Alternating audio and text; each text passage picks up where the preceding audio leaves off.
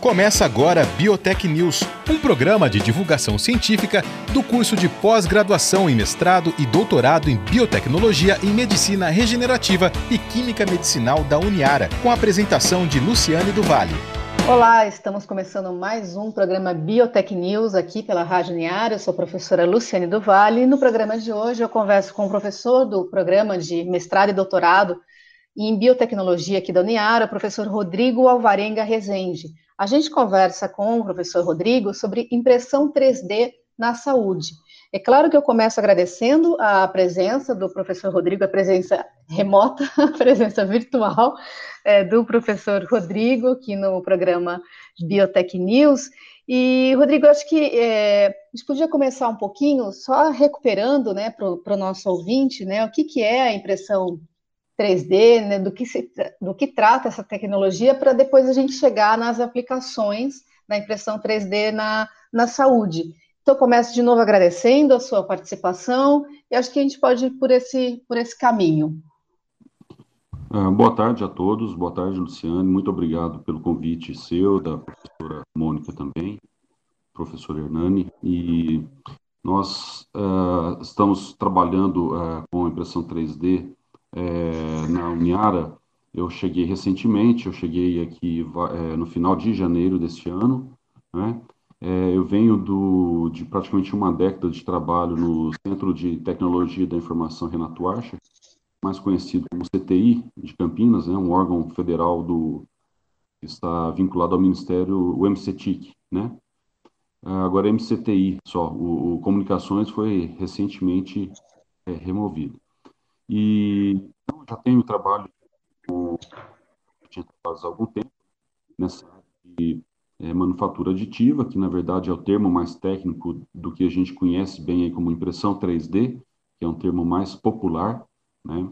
E, e esses trabalhos, a, a impressão 3D, ela é uma área assim relativamente nova, mas uh, para muita gente surpreende dizer que essa tecnologia começou a ser desenvolvida no final dos anos 70 e comercialmente ela já estava disponível com seu primeiro processo em 1986, né, 86, 87, uma empresa americana que desenvolveu um processo que utilizava laser de ultravioleta para é, fazer a cura né, de resinas é, poliméricas.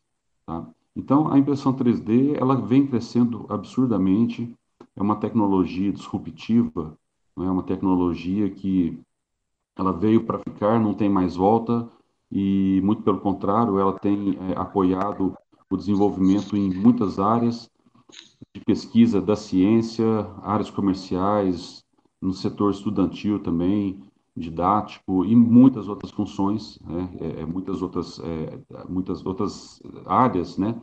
E e sempre se descobre alguma coisa nova, alguma nova aplicação, né? É, desdobramentos dão, uh, uh, ocasionam novos desdobramentos.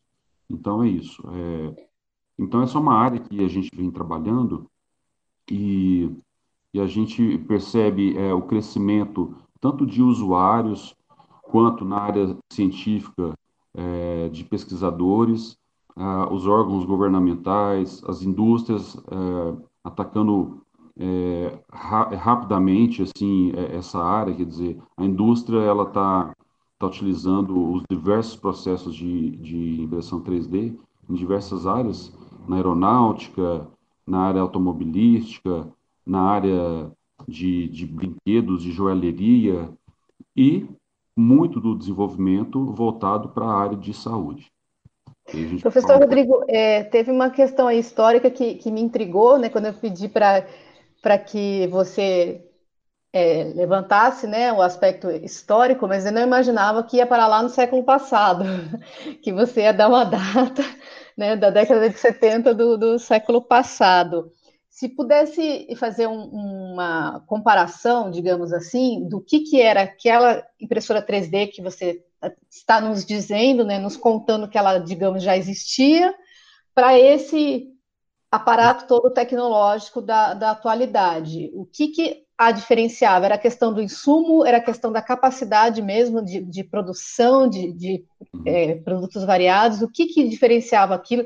Que eu estou muito, muito intrigada com isso. Estava achando que era, né, você veio com uma, com uma recuperação histórica de verdade mesmo, né? Que eu achei que era de alguns anos e são de décadas. Uhum. É, sim, é, é, muito surpreendente muitas vezes, né? Porque a, a tecnologia 3D de impressão, ela começou a aparecer mais é, evidentemente, assim, com, maiores evidências é, para o povo, né, vamos dizer, para o brasileiro, né, vamos falar um pouquinho daqui. Na, na última década, ou até menos, nos últimos oito anos, um pouco menos, talvez, é porque algumas patentes foram, é, caíram, né, e, e, e, aí começou a tomar é, um, um, um alcance muito grande, e curiosos, né, você não precisa ser um especialista para trabalhar com impressão 3D. Quer dizer, deixa eu explicar melhor. Quer dizer, um curioso pode trabalhar. Alguém que gosta ali de eletrônica, que, que, não seja exatamente da área, ele consegue construir uma impressora. Você tem plataformas é, de apoio, é, plataformas livres para você construir, de software, de, de hardware, né? Mas é, é claro que é, existe um trabalho também altamente especializado.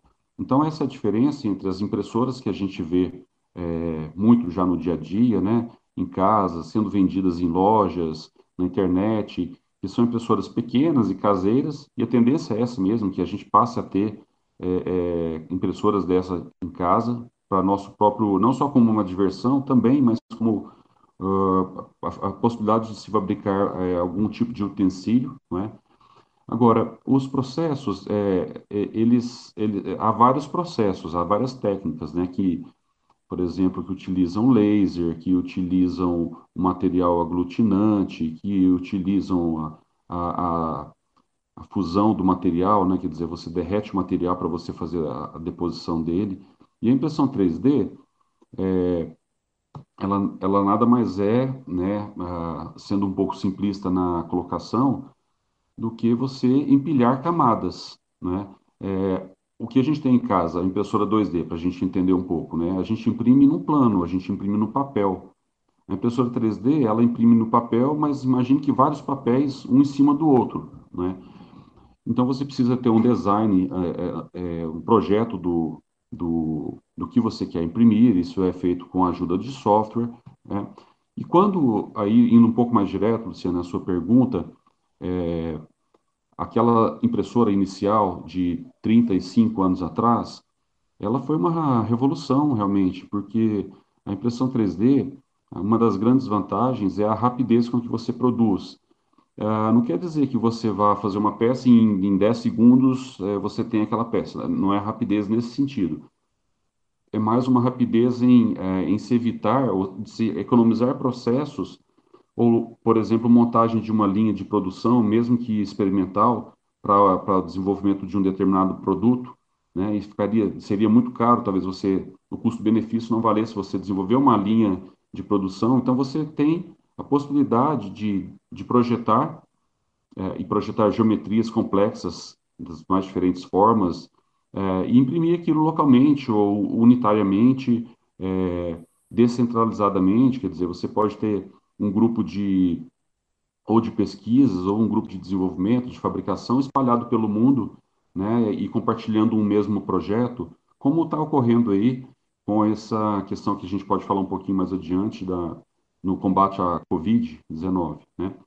Então, só complementando, existem vários eh, processos e impressoras simples, como as que eu falei, mas existem impressoras muito complexas e robustas, né, e grandes, né, impressoras que é, eu citei o CTI mais lá no início, é, o CTI possui várias dessas impressoras 3D, é, já é um centro referência na América Latina, uh, de mais de 20 anos, 23 anos de, de experiência com impressão 3D, né? Então, é, essa evolução é muito interessante. Eu, eu, eu venho acompanhando essa área já há 15, 18 anos, talvez, é, e a gente vê como que as coisas evoluem, né? Em termos de, de materiais, do próprio processo, a, a própria evolução da, das tecnologias que, que dão aporte a isso, né, como a, a eletrônica, microeletrônica, a fotônica, a, os, o desenvolvimento de biomateriais, é, simulação computacional, inteligência artificial, são todas tecnologias que estão relacionadas. Falando um pouquinho aqui do, do nosso tema, então, deu, deu bem para entender essa, essa diferenciação do que, tinha, do que era e do que tem se tornado, né? Imaginar assim, não dá para pôr um ponto final, né? Tem se tornado, tem que colocar o, o gerúndio aí na nossa, na nossa fala, né? Porque é, realmente é um, é um processo ainda.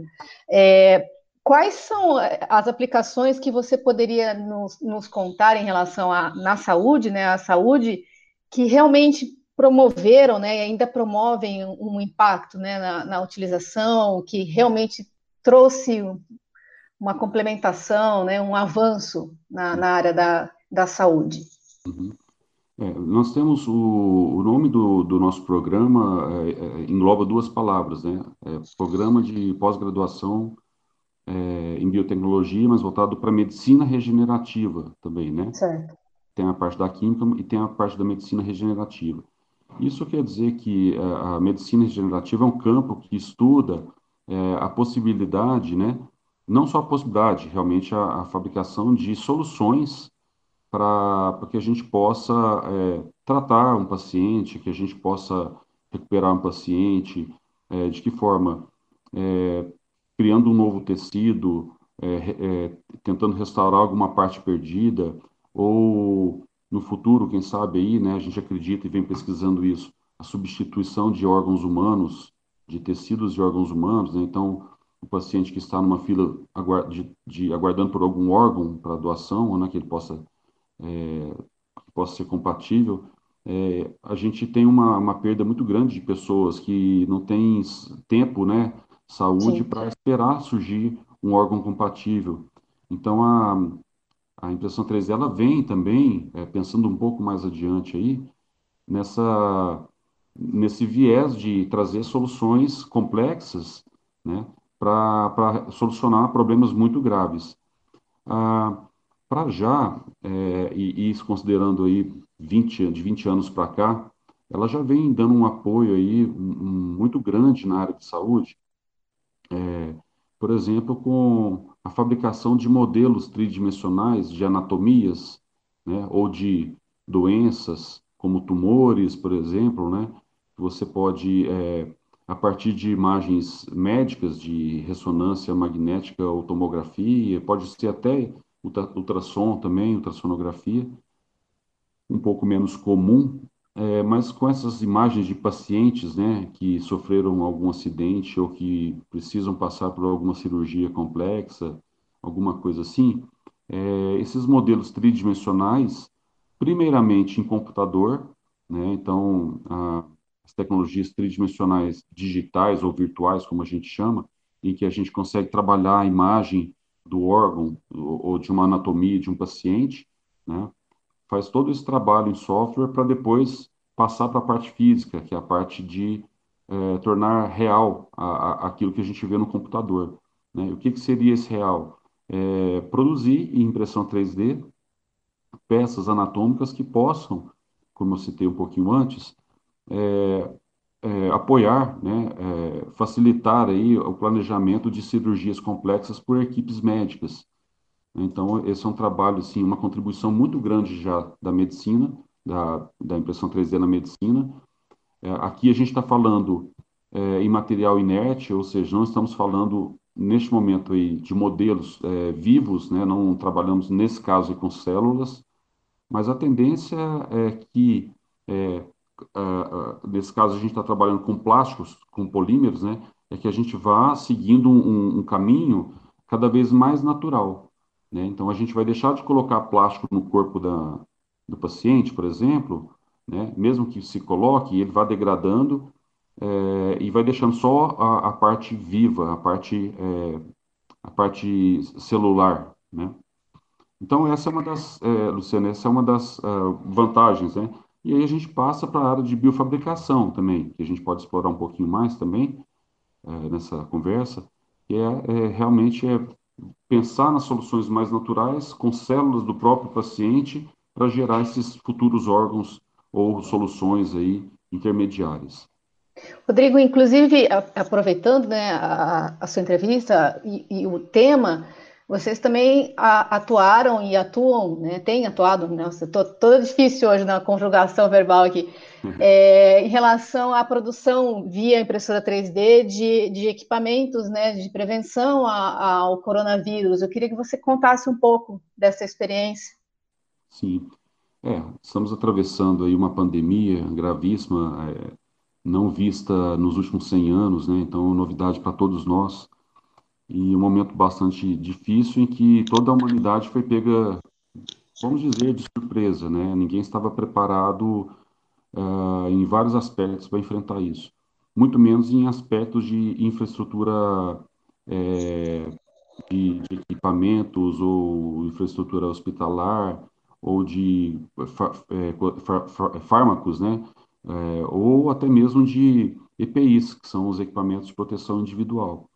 E começou, uh, na época da, da, do auge da Covid na Itália, um projeto em que chamou muita atenção é, do uso de impressão 3D para desenvolver tanto equipamentos de EPI, né, como de, por exemplo, é, adaptadores ali de máscaras de mergulho né, que pudessem ser adaptados com peças de impressão 3D para serem usadas na, no tratamento da UTI, né, como para se evitar, por exemplo, a intubação. Então, é uma solução, por exemplo, que, muito, foi muito usada na Itália, vem sendo muito usada no Brasil. Tem um projeto bem grande com uma, com uma ONG né, aqui no Brasil. Ah, e, então, é, assim, são soluções que, que a gente tem, tem percebido e no caso, no nosso grupo do NUT 3D, que é um grupo de uh, núcleo de tecnologias tridimensionais do nosso programa, é, nós fabricamos também uh, o que, que, é chamado no exterior, né, de inglês de face shield, uh, que são os protetores faciais, e nós embarcamos nesse projeto com é, voluntários, que quando a gente começou a divulgar essa iniciativa, voluntários da cidade e região é, se prontificaram a nos ajudar, né? Então, aquilo que eu estava falando um pouco antes sobre a descentralização desse trabalho, quer dizer, você consegue ter é, vários braços aí operando em locais diferentes, né? Desde casa, né? Ah, então, a gente foi somando esses esforços, né? Uma contribuição também da, da própria Uniara. Ah, a gente está completando agora esses dias a, a produção e entrega de 500 protetores faciais a gente vai entregar agora para a Santa Casa. Então, para nós, é um marco bastante importante, simbólico. A gente sabe que é um número é, humilde, modesto, né? mas é um trabalho que a gente fica muito feliz de poder estar atendendo é, profissionais aí que estão à, à, frente, né? E um grupo que a gente também criou é, com os, os, makers, que a gente chama, que são esses detentores de impressoras 3D que estão colaborando, né? Então, pessoas do bem, vamos dizer assim. Então, a gente está fazendo, é, usando a impressora 3D para é, fabricar aquele suporte que a gente pode colocar uma viseira, aquela viseira de acetato, né, para dar uma proteção um pouco maior para quem está operando na frente do, Covid.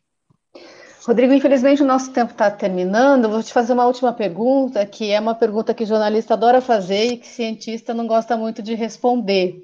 Eu vou te fazer uma pergunta que tem a ver com tempo, com data, com, com período.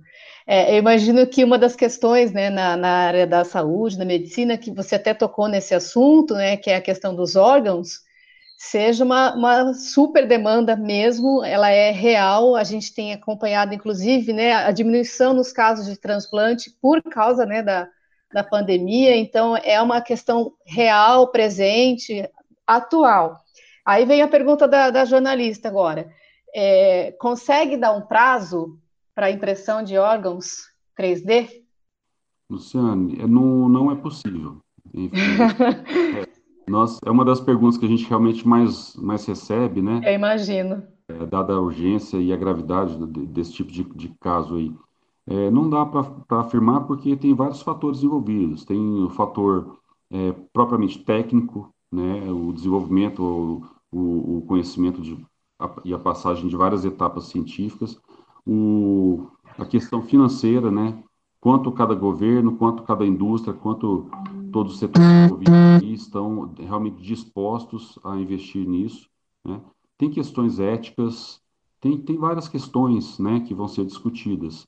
Né? Quer dizer, quando a gente chegar lá na frente, quem sabe daqui 15, 20 anos, tomara que antes, né, é, a gente possa, de fato, ter alguma coisa nesse sentido. Mas para já é muito difícil de precisar. Né? Mas os desenvolvimentos vêm crescendo, essa área de bioimpressão 3D tem crescido muito, uh, muitos países aí de ponta trabalhando nisso. A gente está com é, também começando a trabalhar isso na, na Uniara, né? Temos bioimpressora aí, então a gente quer avançar também junto aí com o CTI, com, com tantos outros parceiros brasileiros e, e internacionais. Bom, então da minha parte eu vou ficar torcendo para fazer a entrevista com o professor Rodrigo quando dá impressão do, do, de algum órgão, né? Não vou nem estabelecer qual aí pelo, pelo grupo de vocês. Eu já quero agendar essa entrevista, independente da, da época. Vai ser muito, muito bacana. Eu tenho certeza disso, que vai ser maravilhoso, na verdade. Se você puder aceitar já a entrevista, eu agradeço. Já estamos marcados. É, então, ótimo. É, infelizmente, nosso tempo terminou. Eu queria mais uma vez muito agradecer a entrevista do professor Rodrigo Alvarenga Rezende, ele é professor aqui do programa de mestrado e doutorado em biotecnologia da Uniara. A gente conversou um pouco porque realmente o assunto é tão vasto quanto a capacidade né, da impressão 3D. No caso, a gente focou um pouquinho em impressão 3D na saúde. Professor Rodrigo, então, muito obrigada pela entrevista. Eu que agradeço a oportunidade e estou sempre disponível para esse tipo de, de conversa sobre ciência e pesquisa. Muito obrigado. Obrigada. Você ouviu Biotech News, um programa de divulgação científica do curso de pós-graduação em mestrado e doutorado em biotecnologia em medicina regenerativa e química medicinal da Uniara.